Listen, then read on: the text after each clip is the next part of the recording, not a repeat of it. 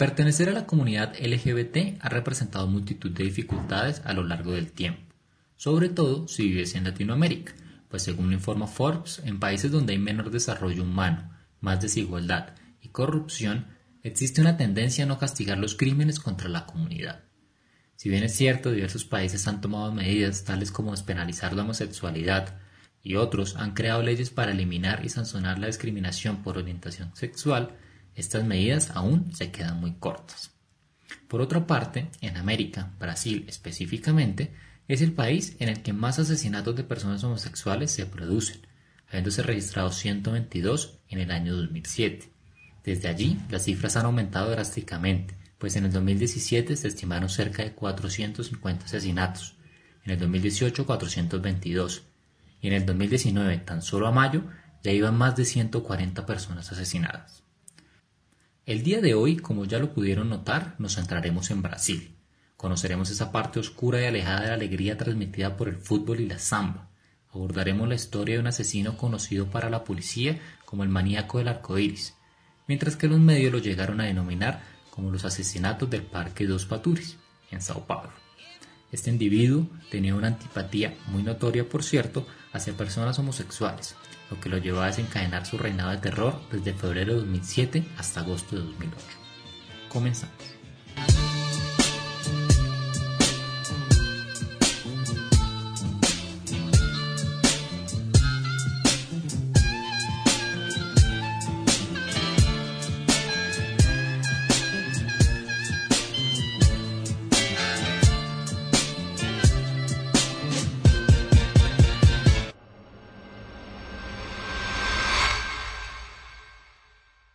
Entre el año 2007 y 2008, 13 hombres homosexuales fueron asesinados en el Parque Paturis, en Carapicuiba, Sao Paulo. Todas las víctimas eran jóvenes, con edades comprendidas entre los 20 y 40 años. Todos murieron con disparos en la cabeza. Uno fue ajusticiado por la espalda y otro falleció a causa de fuertes patadas en la cabeza. La última víctima recibió 12 balazos. A pesar de poderse vislumbrar modus operandi, las autoridades decidieron tratar los casos como aislados y no conectarlos de ninguna manera. Por otro lado, se sospecha que el llamado maníaco del arco iris es también responsable de otras muertes en las zonas cercanas. Rodrigo Gómez, dirigente de una organización pro gay y lesbianas de Carapicuiba, dijo que la policía actuó con negligencia, pues Gómez afirmó que durante meses se alertó a la policía sobre los homicidios ocurridos en ese parque que funge como punto de encuentro. Pese a esto, las investigaciones solo se profundizaron luego de que el caso ganó notoriedad. La prensa brasileña describió el parque como un área de prostitución, por lo que el asesino frecuentaba la zona en búsqueda de sus víctimas. Tras las primeras investigaciones, agentes del Departamento de Seguridad del Estado de Sao Paulo afirmaron que el asesino podría ser un exagente de la policía del Estado.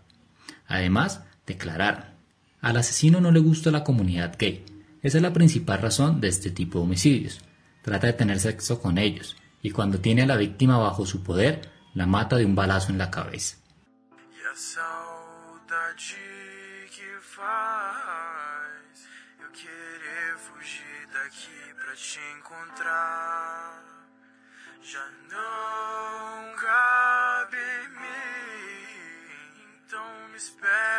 Em que assim que der vou te buscar, te trago pra perto de mim.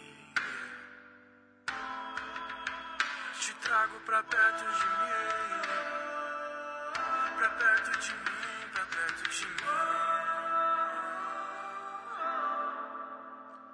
El jefe de policía de la región, Paulo Fernando Fortunato, designó 15 investigadores para el esclarecimiento de los homicidios, pues en palabras del alto mando de la fuerza pública, el supuesto maníaco piensa en su cabeza que está haciendo una limpieza. Podemos imaginar la preocupación del jefe, pues está claro que el asesino no se iba a detener.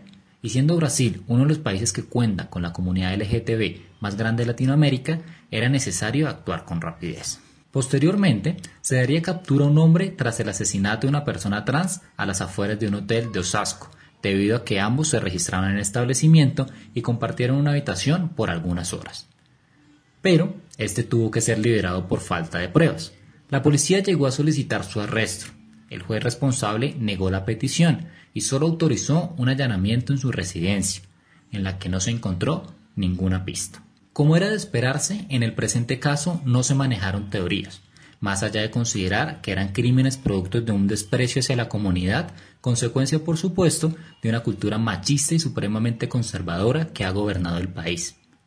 Un ejemplo en la actualidad son las declaraciones del presidente Jair Bolsonaro, quien llega al mando con un discurso abiertamente anti-gay, mencionando cosas tales como no podemos dejar que Brasil sea conocido como un paraíso para el turismo gay. Esto nos permite entender el contexto que aún predomina en el país y la interminable lucha que se ha llevado a cabo buscando el reconocimiento e igualdad de derechos. O que está em jogo nesse país aqui é a esculhambação da família. Isso que está em jogo. E são tão covardes que atacam lá nas criancinhas a partir de 3, 4, 5 anos de idade. E que eu falo está previsto aqui em plano de governo. Não é palavra minha, não. O objetivo deles é a desconstrução da heteronormatividade. São covardes. São covardes que emboscam criança na escola. Fizeram assim, dia 15 de maio, nono seminário LGBT infantil. Canalhas! Emboscando criança nas escolas. Canalhas mil vezes! Homossexualismo, direito. Vai queimar tua rosquinha quando tu bem entender, porra! Não tenho nada a ver com isso. Não queiram estimular crianças, filhos de vocês aqui, humildes, que ganham um salário mínimo, está recebendo uma carga de material homoafetivo nas escolas.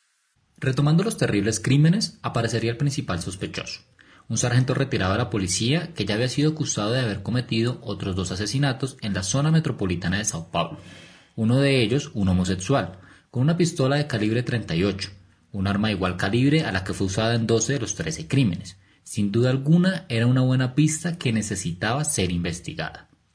Las sospechas aumentaron después de que los investigadores descubrieron que el ex sargento frecuentaba el Parque Dos Paturis. El presunto asesino era Jair Francisco Franco, de 46 años.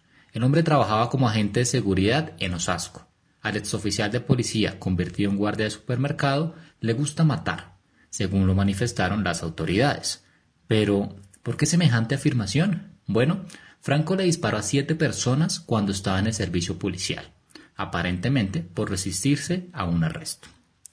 Un testigo afirmó haber visto aquella noche al oficial Franco disparar doce veces en contra de un hombre que ni siquiera estaba armado para poder defenderse.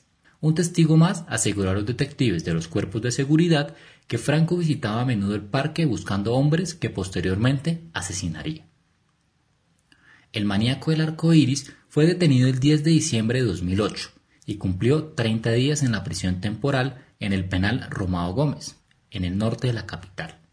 Sin embargo, el encarcelamiento temporal terminó el 8 de enero de 2009. La libertad del sospechoso se produjo después de que el tribunal negara la prisión preventiva, incluso después de la declaración otorgada por los dos testigos. Para el juez, estas pruebas no eran suficientes y no lograron demostrar con total plenitud un vínculo entre los hechos y el ex policía. Por el momento, solo se logró atribuirle un crimen, el asesinato de Pamela Peitzot, en Osasco, en octubre de 2008. Ella era una persona trans y él mismo confesó haber cometido el asesinato. Mientras tanto, la investigación continúa y la policía militar intenta encontrar una conexión entre este suceso y las 12 muertes en el parque Dos Paturis. Por el momento, esta es toda la información que se conoce. De lograr atribuirle los demás homicidios, el acusado pagaría más de 30 años de cárcel. Tristemente, no se encuentran con pruebas y el caso sigue sin resolverse, pues no se le ha atribuido responsabilidad al ex sargento, o por lo menos no formalmente. Muchas gracias por escuchar este podcast. No olvides seguirnos, pues semana a semana estrenamos episodio.